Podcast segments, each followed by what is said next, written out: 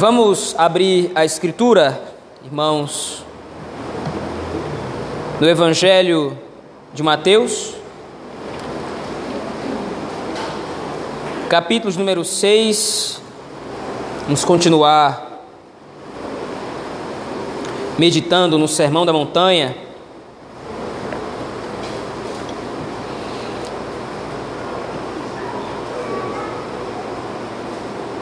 Evangelho de Mateus, capítulo de número 6, versos de 25 a 34.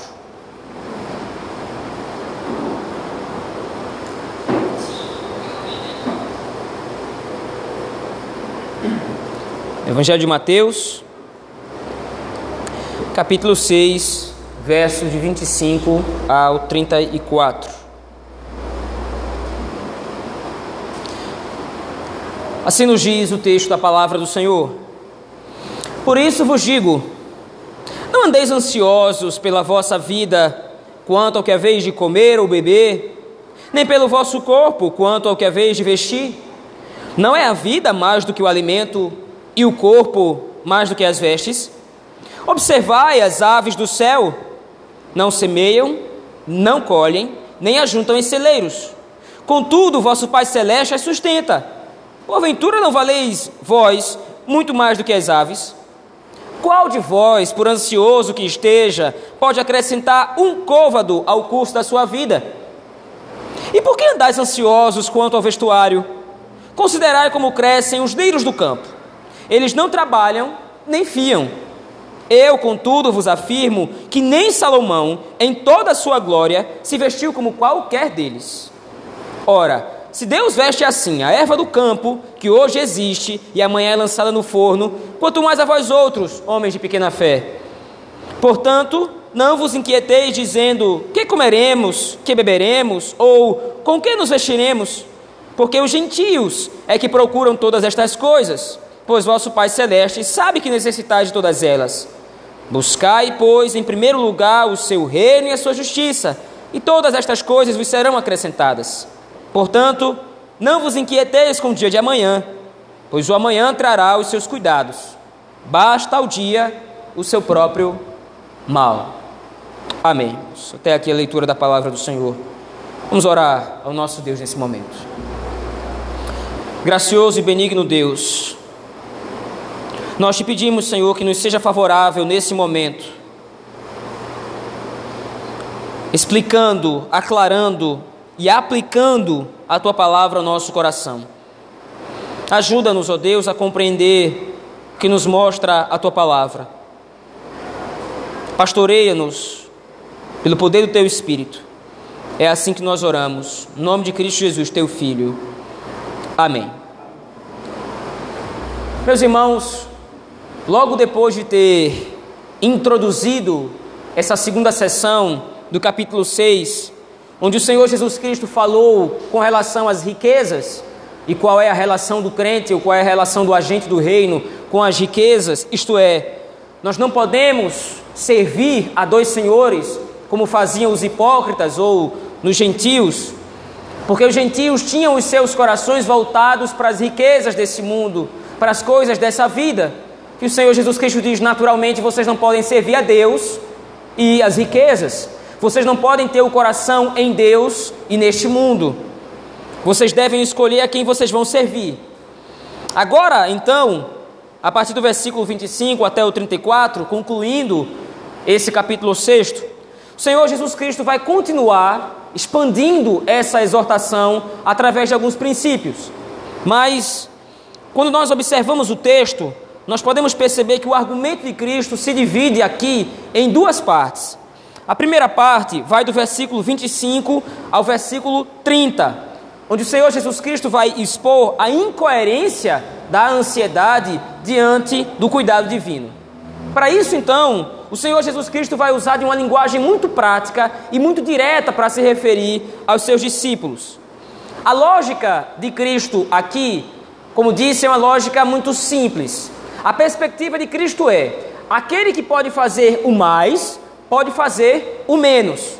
Aquele que pode realizar grandes coisas, pode realizar pequenas coisas. Então, no versículo 25, o Senhor Jesus Cristo aplica essa lógica ao próprio Pai Celeste, demonstrando o seguinte: Por isso vos digo, não andeis ansiosos pela vida, pela vossa vida, quanto ao que é vez de comer ou beber, nem pelo vosso corpo, quanto ao que é vez de vestir.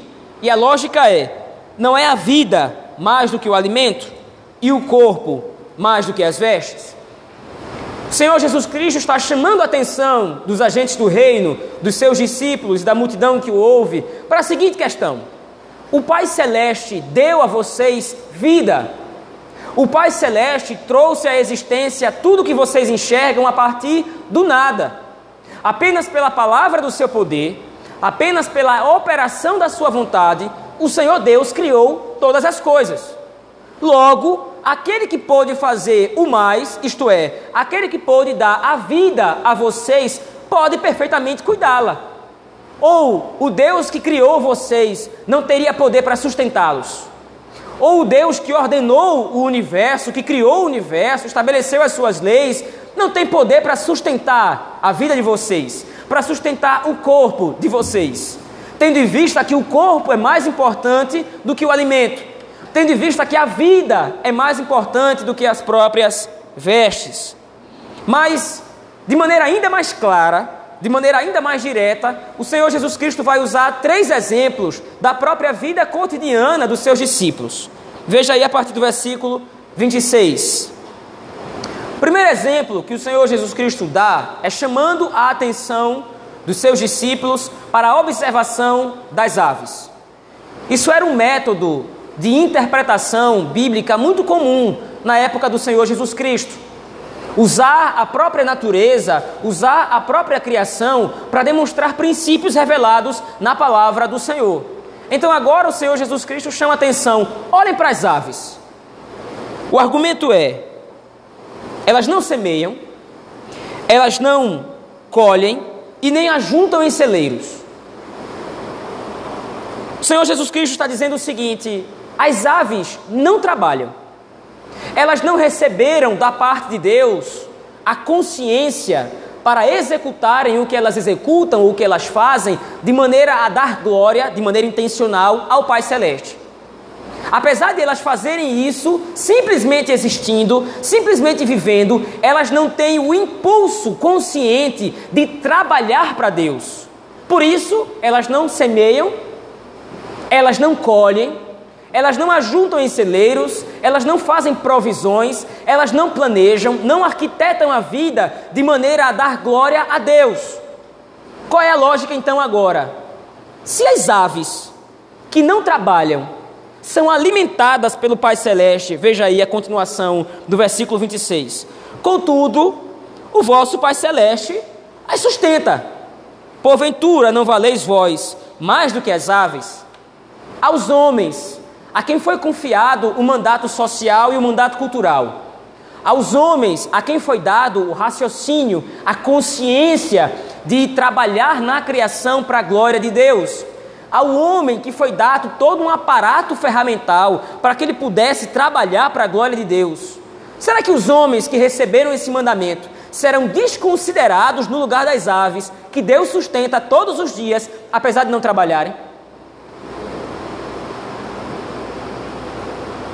Passarinhos não estão preocupados com o que vão colher amanhã ou com o que vão comer amanhã.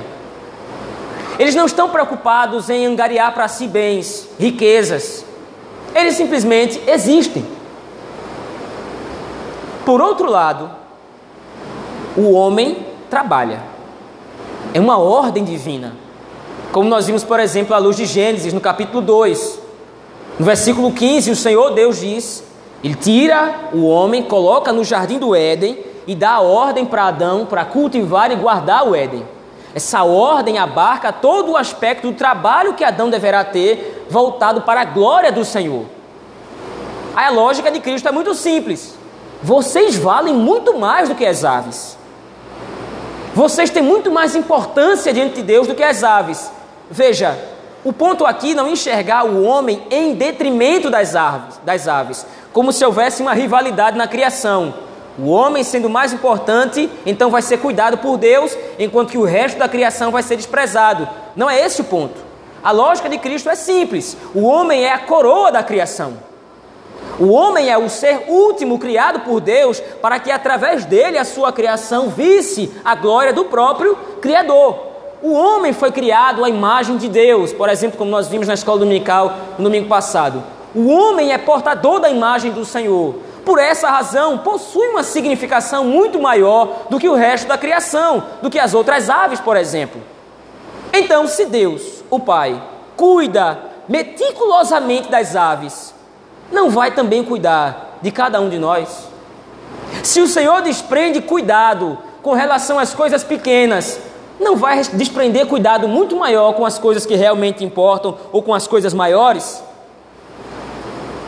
Mas veja, o Senhor Jesus Cristo continua argumentando ainda. No versículo 27 ele diz: Qual de vós, por ansioso que esteja, pode acrescentar um côvado ao curso da sua vida. O côvado era uma medida de tamanho na época do Senhor Jesus Cristo, equivale hoje a 44 centímetros. O ponto de Cristo é: qual dentre vós, por mais preocupado que esteja com o dia de amanhã, por mais preocupado que esteja com o, futuro, pode acrescentar um segundo, transformando aqui medida de tamanho em medida de tempo, quem de vocês, por mais ansioso que esteja, pode acrescentar um segundo, um minuto ao curso da sua existência, que já foi decretada e determinada por Deus? O Senhor Deus já determinou quantos anos nós vamos viver. Não adianta viver ansioso achando que a gente vai poder espichar mais um pouquinho esse tempo. A ansiedade é tola, porque desconsidera a soberania de Deus. Mas veja, irmãos, nós precisamos parar aqui para analisar esse ponto de maneira um pouco mais pastoral. O Senhor Jesus Cristo, nesse trecho, está combatendo a ansiedade. A ansiedade não é simplesmente você se preocupar com o amanhã. O Senhor Jesus Cristo aqui não está combatendo você fazer um planejamento, você ter provisões, você fazer uma previdência privada, você fazer uma poupança, guardar recursos, prevendo de repente alguma necessidade futura. O Senhor Jesus Cristo não está condenando isso. O que o Senhor Jesus Cristo está condenando é a preocupação exacerbada, a ansiedade, a perturbação da alma com o dia de amanhã. Mas veja, a ansiedade não provoca somente um desconforto ou um descontentamento com o que nós temos, alimentando dentro de nós uma sede cada vez maior pelo dia de amanhã ou por obter riquezas, provisões para o dia de amanhã. A ansiedade nos torna incapazes de enxergar o quanto a própria ansiedade é tolice. E é esse argumento que o Senhor Jesus Cristo usa nesse segundo exemplo aqui. Você pode estar muito preocupado com a sua vida amanhã, você pode estar muito ansioso, você pode tentar fazer de tudo para tentar de repente prolongar a sua vida, mas não vai poder. A sua vontade não é superior à vontade divina que já determinou quantos anos você vai viver na sua vida. Por que então se preocupar de maneira tão intensa com o dia de amanhã? Mas veja, o argumento de Cristo evolui. Ele vai para o terceiro exemplo agora. Veja aí a partir do versículo 28. E por que andais ansiosos quanto ao vestuário? Considerai como crescem os lírios do campo. Eles não trabalham, nem fiam. Eu, contudo, vos afirmo que nem Salomão, em toda a sua glória, se vestiu como qualquer deles. Porém, se Deus veste assim a erva do campo, que hoje existe e amanhã é lançada no forno, quanto mais a vós outros, homens de pequena fé. Mais uma vez, o exemplo aqui é retirado do cotidiano dos discípulos. Os lírios do campo, os lírios do vale, eram flores maravilhosas que brotavam ali nos solos da Palestina. Porém, essas flores tão belas tinham um prazo de validade muito curto porque o sol causticante da Palestina incidia em cima dessas flores e faziam elas secarem muito rápido. Então vinham as donas de casa e recolhiam aquelas flores para tentar, através delas, alimentar o fogão em casa. fogão a lenha. Então pegavam todas aquelas flores, outrora tão belas, maravilhosas, e simplesmente lançavam no fogo para fazer a comida em casa ou para qualquer outro tipo de atividade.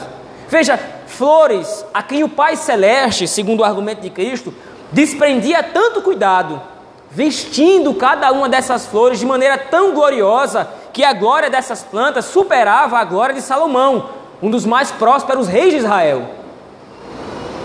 Tanto cuidado da parte de Deus tanto cuidado da parte do Senhor para algo que vai ser lançado no fogo.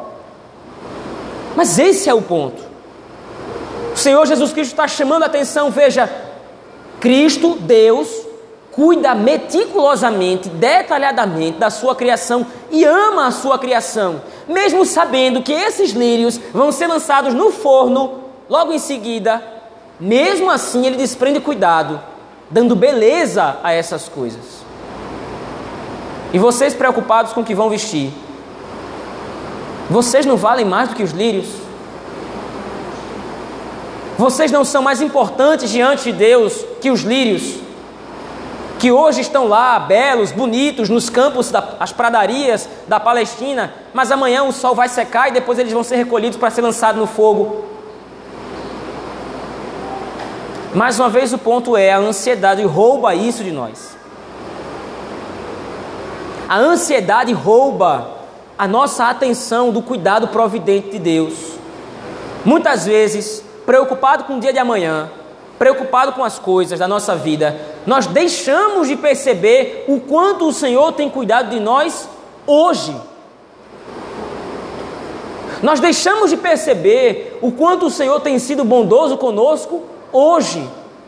Ao invés de tentar ficar conjecturando como vai ser o dia de amanhã, nós deixamos de perceber o quanto a graça do Senhor nos favoreceu imediatamente. Nós não sabemos o que vai acontecer amanhã. É como o Senhor Jesus Cristo termina o seu texto. Nós não sabemos o que vai acontecer amanhã. Pode ser que nós estejamos numa situação muito confortável ou numa situação não tão confortável assim. O fato é, nós não temos como mensurar o que vai acontecer. E por causa disso, nós não temos como saber como é que o cuidado de Deus vai se manifestar no futuro. Nós sabemos, nós temos consciência que a palavra do Senhor nos promete que o Senhor vai cuidar de nós.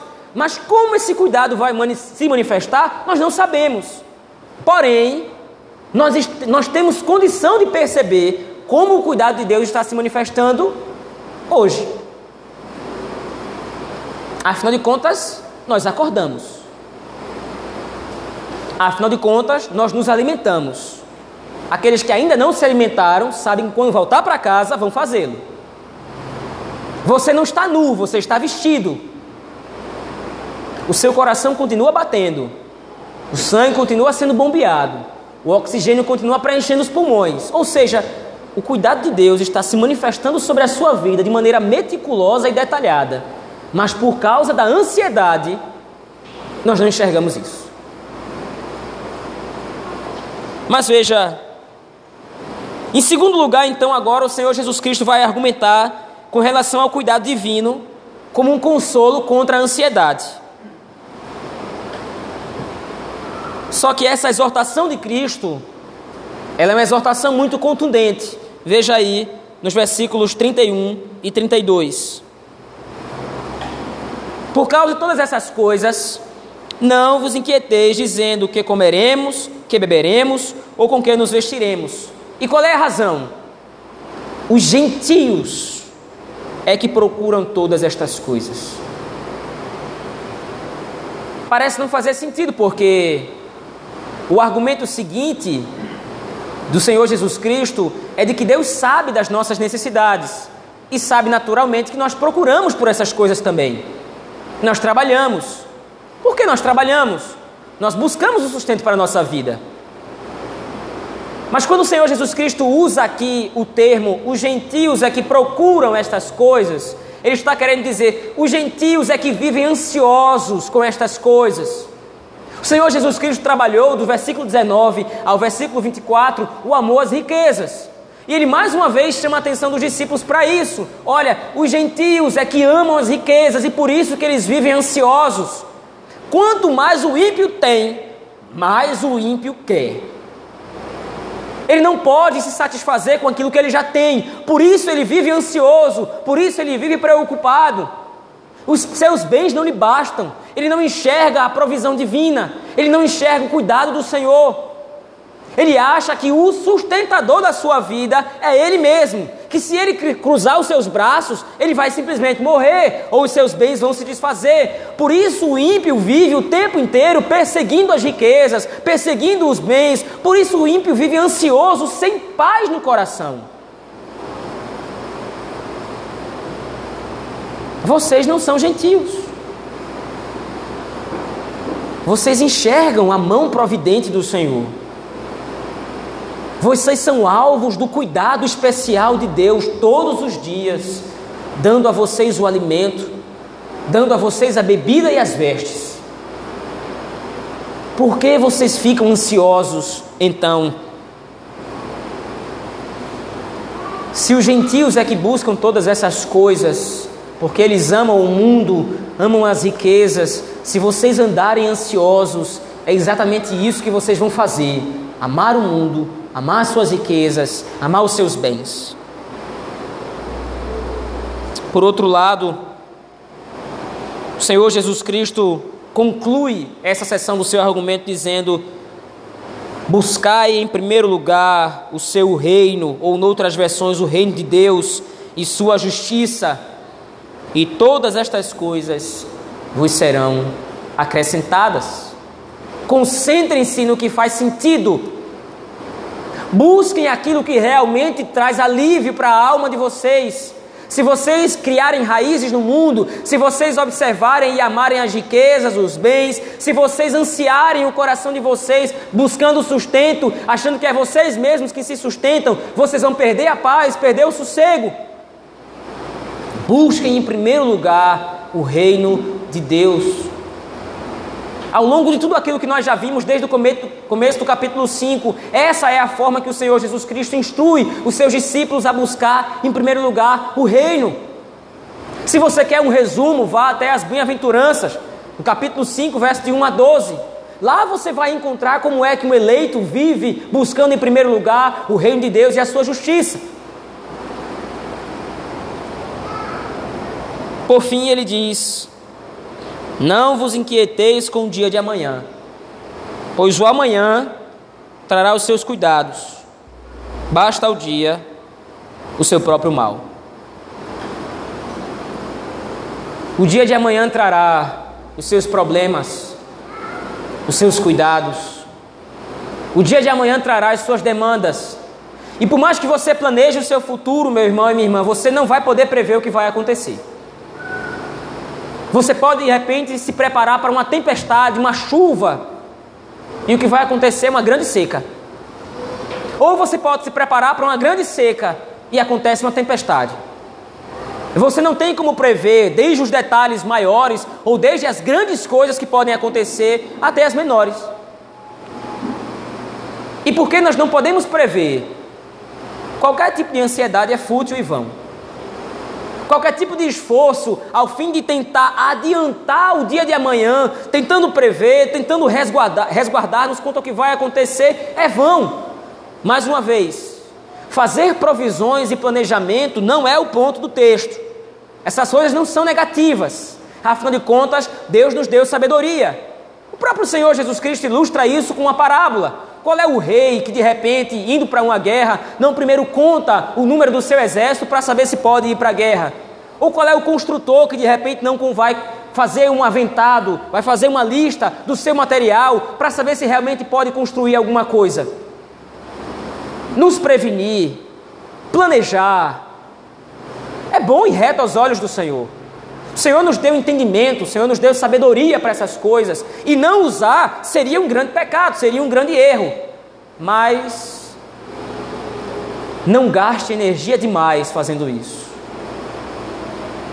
Não coloque o seu coração no seu planejamento. Coloque o seu coração na providência do Senhor.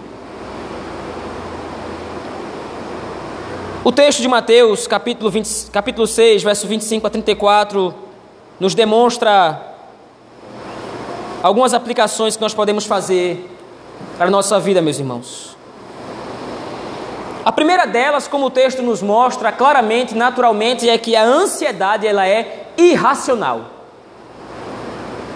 Quando eu digo aqui irracional, eu não estou querendo dizer que através de algum pensamento lógico é que nós vamos simplesmente enxergar a divina providência, porque se assim fosse, o ímpio poderia cumprir esses princípios da palavra do Senhor.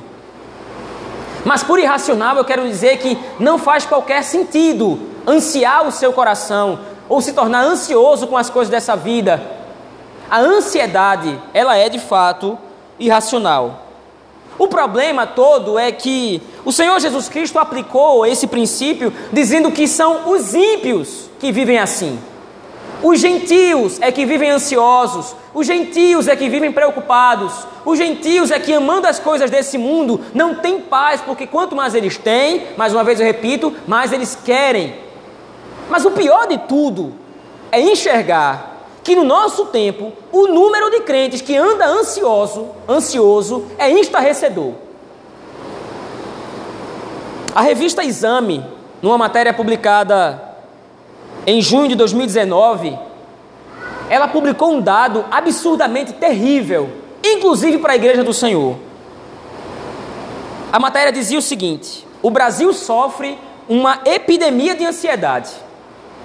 Segundo dados da Organização Mundial de Saúde, o país, o Brasil, tem o maior número de pessoas ansiosas do mundo. 18,6 milhões de brasileiros, o que equivale a 9,3% da população, sofrem com o transtorno da ansiedade.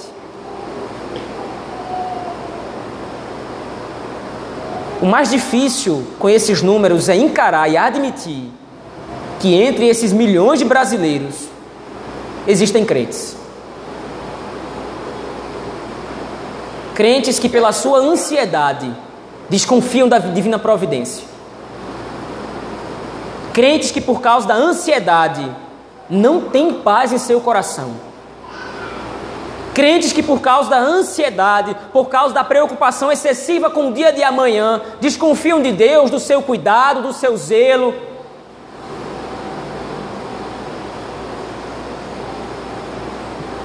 O problema não é o ímpio ser ansioso. Ele faz o que lhe é natural. Não foi revelado para ele um Deus gracioso.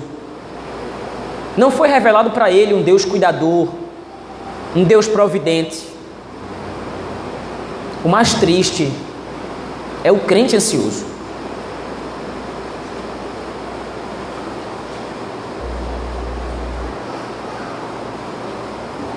Contudo, meus irmãos,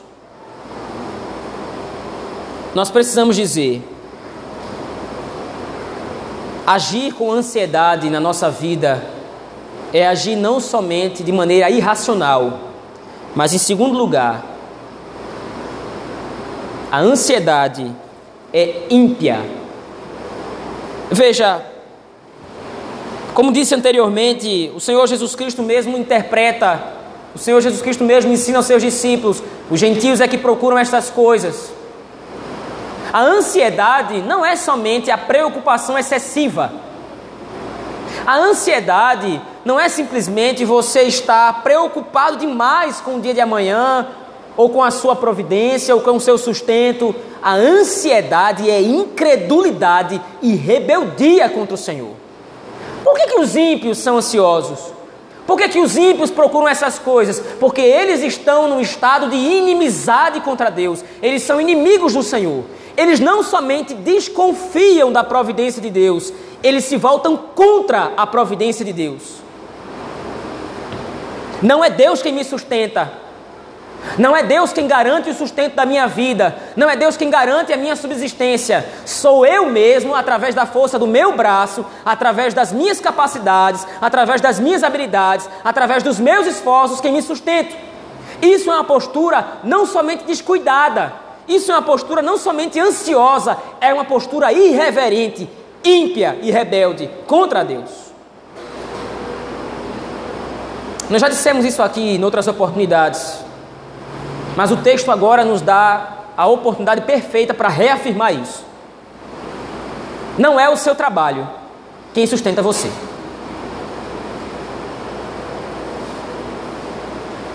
Não, é os seus, não são os seus esforços quem o sustentam, meu irmão e minha irmã. Quem sustenta você é a mão providente do Senhor. O Senhor Jesus Cristo, quando tentado pelo diabo, disse exatamente isso. Não só de pão vive o homem, daquilo que é visível, daquilo que é aparente, daquilo que eu posso fazer agora, mas de toda palavra que sai da boca do Senhor. Não interessa o quanto você trabalha, não é o trabalho que sustenta você. O trabalho é um meio ordinário, é um instrumento da providência divina, através do qual o Senhor está sustentando você. Mas há várias ocorrências na Escritura Sagrada que demonstram que Deus não precisa agir de acordo com os meios ordinários. Elias, quando fugiu de Acabe, foi se abrigar no deserto. E tendo passado um grande período no deserto, o Senhor o sustentou com pão e carne trazido pelos corvos. Quando Israel reclamou que de repente a comida não era tão boa no deserto, o Senhor fez chover comida, fez chover o maná. E quando o povo enjoou do maná, enviou as codornizes. Diversas passagens nas Escrituras nos demonstram claramente que Deus nos sustenta, e às vezes isso pode acontecer extraordinariamente. Mas nós nem vamos ser irresponsáveis aguardando que o maná caia do céu, nem vamos ser ansiosos achando que nós é que nos sustentamos. É a boa mão de Deus que nos alimenta. É a boa mão de Deus que nos veste. É a boa mão de Deus que mantém dentro de nós o fôlego de vida. Por isso a ansiedade é pecado. Porque se revolta contra o cuidado do Senhor. Por isso a ansiedade é pecado, porque se revolta contra a providência divina. Mas por fim, meus irmãos, qual é o antídoto para isso? Como é que nós podemos combater esse mal do nosso coração? O texto nos diz: buscar em primeiro lugar o seu reino e a sua justiça, no versículo 33. É interessante o Senhor Jesus Cristo ter colocado que nós devemos buscar também o reino e a justiça. O ponto aqui, e o termo justiça aqui, é um contraponto a que os fariseus faziam. No capítulo 5 e no capítulo 6, o Senhor Jesus Cristo exortou que a justiça de vocês não seja igual à justiça dos escribas e dos fariseus. Eles fazem as coisas querendo apenas o louvor dos homens e por isso eles já obtiveram a recompensa. A justiça que o Senhor emprega aqui, a justiça de que o Senhor fala aqui, é a confiança e o descanso que a nossa recompensa, no caso do texto aqui, o nosso sustento, vem da parte de Deus e de Deus somente. Descansar diariamente na, na providência do Senhor sempre vai ser um exercício árduo porque o nosso coração ansia, o nosso coração deseja sempre querer fazer as coisas através dos nossos esforços. Depender de outro é sempre algo difícil para o ser humano fazer. Mas é exatamente isso que Cristo nos convida a fazer nessa manhã, meus irmãos. O trabalho é somente do Senhor em cuidar de nós. A nossa obrigação é viver de acordo com o reino dos céus, buscando em primeiro lugar a glória de Deus e a sua justiça, sabendo que o Senhor cuidará de nós. Diante de uma grande calamidade, e aqui eu concluo, meus irmãos, diante de uma grande calamidade, Jeremias viu a nação de Israel ser derrotada e devastada. Jeremias viu os exércitos babilônios virem e destruírem a nação. Ele viu a calamidade, viu a tribulação, viu a luta.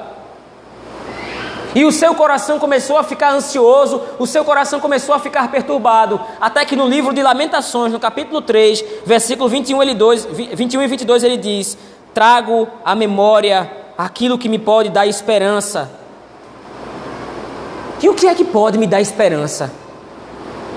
As misericórdias do Senhor são a causa de não sermos consumidos. Quando o coração de Jeremias começou a ficar ansioso, perturbado, angustiado por todo aquele mal que veio sobre Israel, ele trouxe à memória aquilo que lhe podia dar esperança, aquilo que podia fortificar a sua fé. E o que era? A misericórdia de Deus é a causa de não sermos todos consumidos. É o amor de Deus que nos sustenta pessoalmente. Para que nós possamos lutar contra a ansiedade, talvez seja interessante nos lembrarmos da parábola da formiga e da cigarra. Não devemos ser irresponsáveis como a cigarra, mas também não podemos ser ansiosos como a formiga. Resta-nos o descanso sábio debaixo da providência do Senhor, fazendo aquilo que Ele nos chamou para fazer, trabalhando para Ele, mas nunca deixando de confiar na Sua providência nem no seu braço amoroso. Oremos ao Senhor, meus irmãos. Pai Santo e Benigno, nós te damos graças, Senhor, porque o Senhor nos mostra claramente que o Senhor cuida de nós pessoalmente. Assim como o Senhor alimenta as aves, assim como o Senhor sustenta a nossa vida, assim como o Senhor nos veste, o Senhor ministra o seu cuidado providente sobre nós todos os dias. Apesar da nossa desconfiança, apesar da nossa ansiedade, o Senhor se mantém gracioso e amoroso, cuidando de nós. Obrigado, Senhor. Obrigado por todas essas coisas. Ajuda-nos a ver diariamente o teu cuidado paternal sobre nós. É assim que nós oramos no nome poderoso e bendito de Jesus Cristo, teu Filho. Amém.